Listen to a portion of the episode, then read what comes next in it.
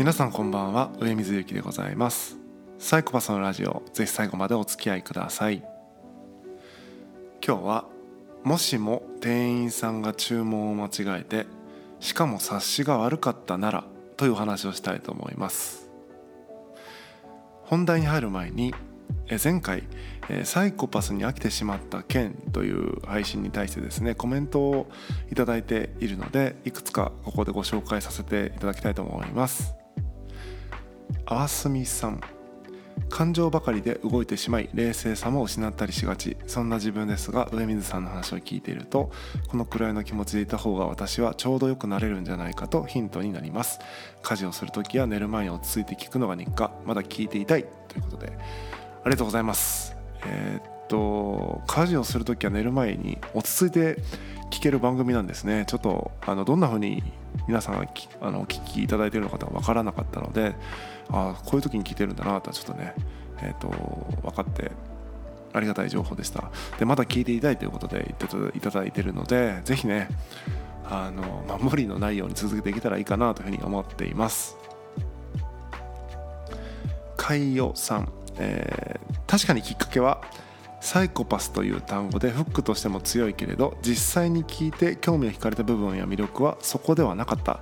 とはいえサイコパシーについて深く考え認識する機会を与えてもらったのも事実。それはもはや個性で良いのではとも思う。ただの感想ですがというコメントをいただいております。海洋さんはですね、えっと、サイコパスのラジオ初期からですね聞いていただいてる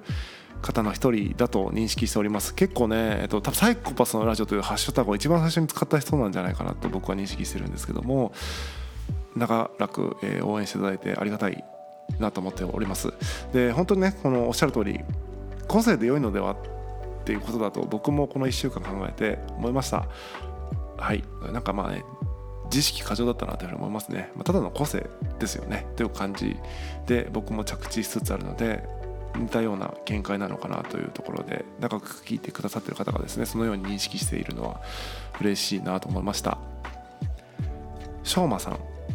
えー、個人的にはサイコパスというラベルは上水さんの名前の一部くらいの感覚でパーソナリティに雑味を含む感じはしていません。そしてサイコパスのラジオに限らないですけどお邪魔させていただくのは名誉なんで純粋に話したいと思われたら読んでくださいということでしょうまさんもねよく、えー、クラブハウスとかでも一緒にお話しする機会があるんですけどももしね、えー、このサイコパスのラジオ、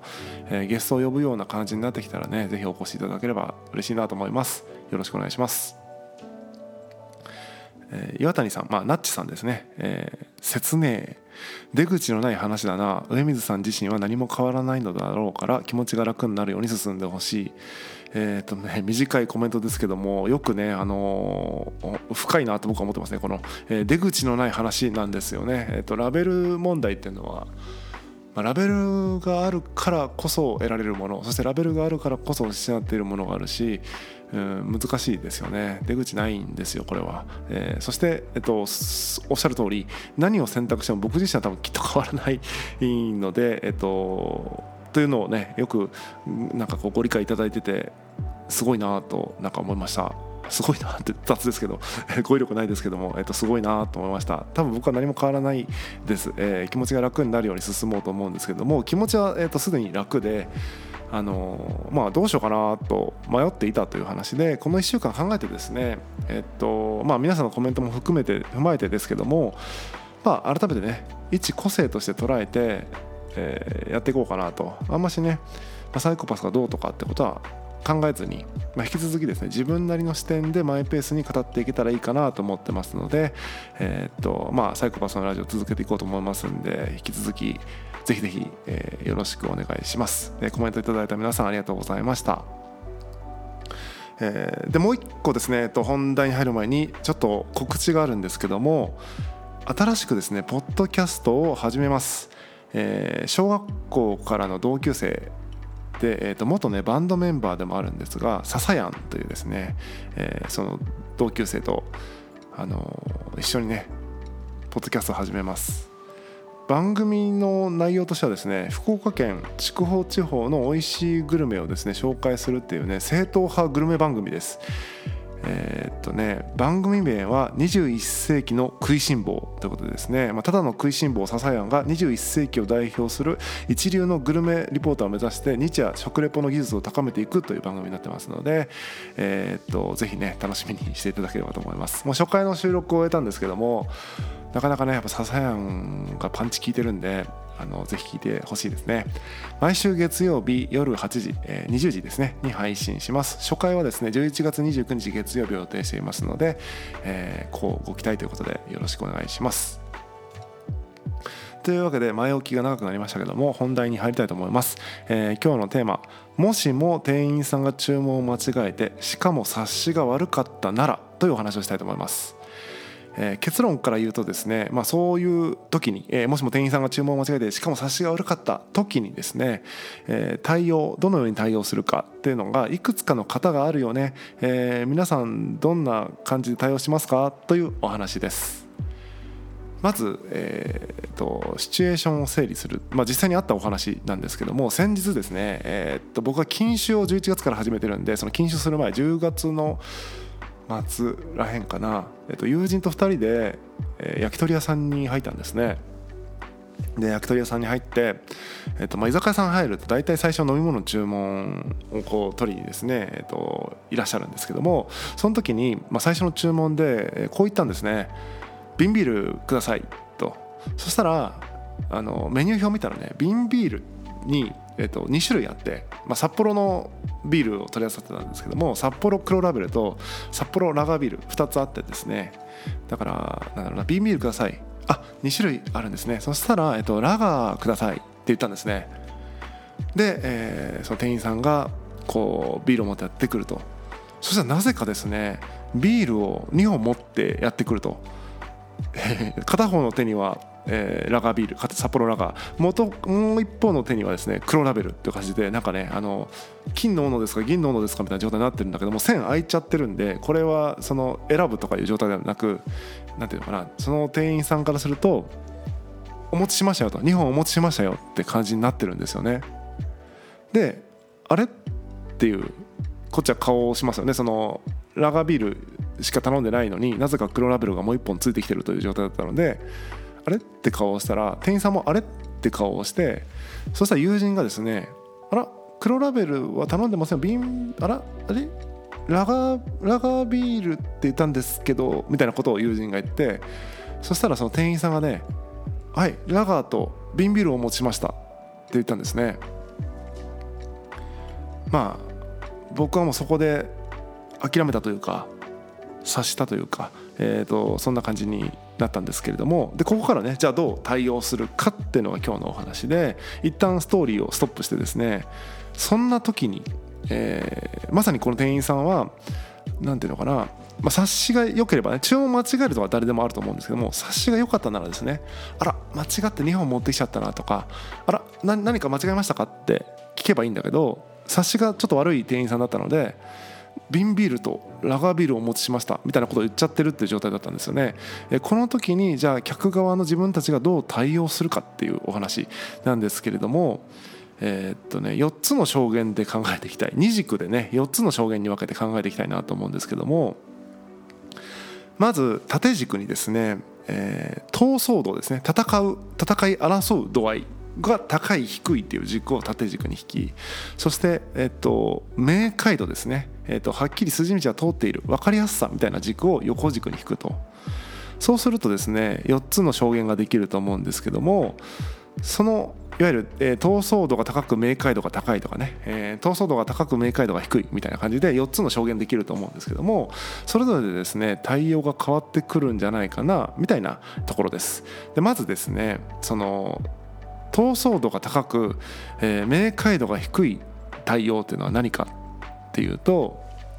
こう一方的に怒り出すみたいな感じですよねいわゆるその間違ってかつ察しの悪い店員さんに対して「バカ野郎!」とかね「ふざけんな!」っつって、えっと、こう怒りをぶつけるというようないわゆる闘争度は高いんだけどもじゃあどうしてほしいかっていう明快度は低いっていうコミュニケーションの取り方、まあ、これを噴火型と私は名付けましたけどもこの噴火型のコミュニケーションを取るのが一つあるよねと。次に、えー、闘争度も明快度も低い対応。えー、雰囲気とかね。あとは遠回しな表現で店員さんにこう相手にね察してもらおうというスタイルです。だから例えば今回の例で言うと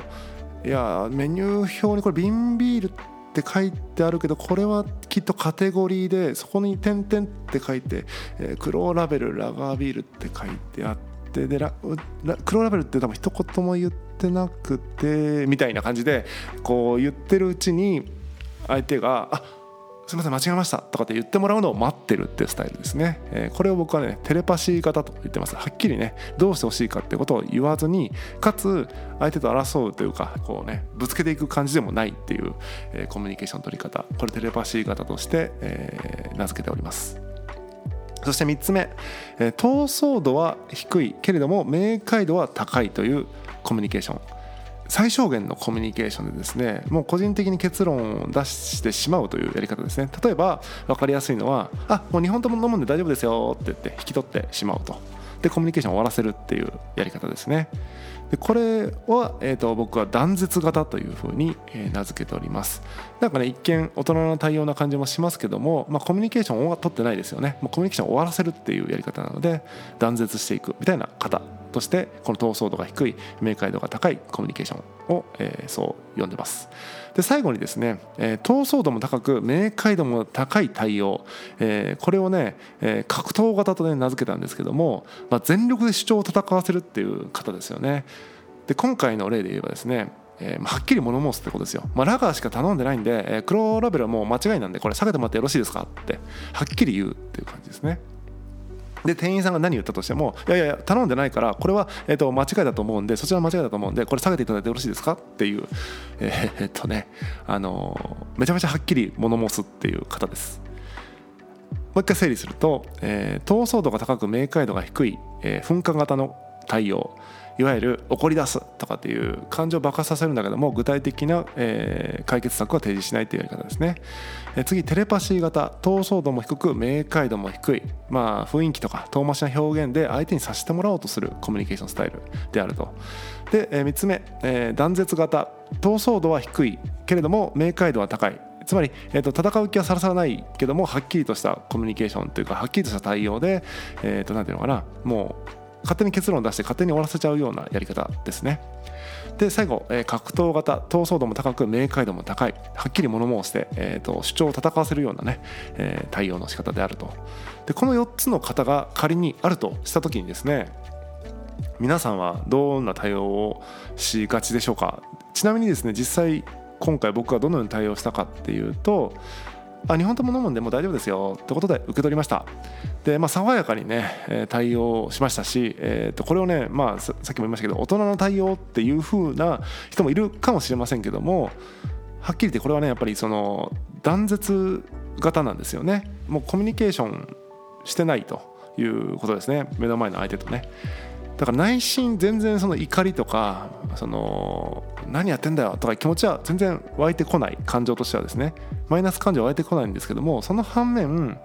え、あこの人はこれぐらいの認識力あこれぐらいの理解力の人なんだろうなと見定める諦めるという何て言うのかなすごくまあ冷たいコミュニケーションというか冷たい人間の見方みたいなところはあるのかなというふうに思ったりしますね。まあ、いわゆるコミュニケーション可能な他者と見なさない、えー、愛のない、えー、寂しい対応だなというふうに個人的には思ってますね。えー、で結構僕はそうですね、まあ、そこまで相手のことを理解したいとかまたは理解してもらいたいとかっていうことがなければですねあの断絶型の対応をしがちな人間かなというふうに思います。まあ、いずれにしてもですねこういったもしも店員さんがね注文を間違えてしかも察しが悪かったならこちらから何らかのアクションを起こさないといけないわけですからその時にですね結構自分の性格が現れるよなっていうふうに思った出来事だったんですね。えー、ぜひ今日言ったですね、えー、噴火型テレパシー型断絶型格闘型みたいな、えー、闘争度明快度で分けた時のこの4証言でですね皆さんは、えー、同じようなシチュエーションでどんな対応をするでしょうかってことでですね考えてみていただけると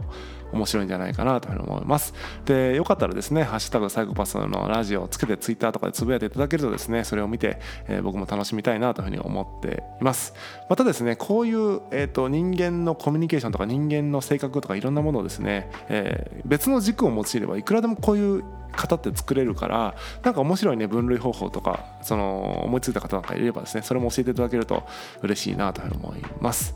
えー、本日は以上です。またお会いしましょう。さよなら。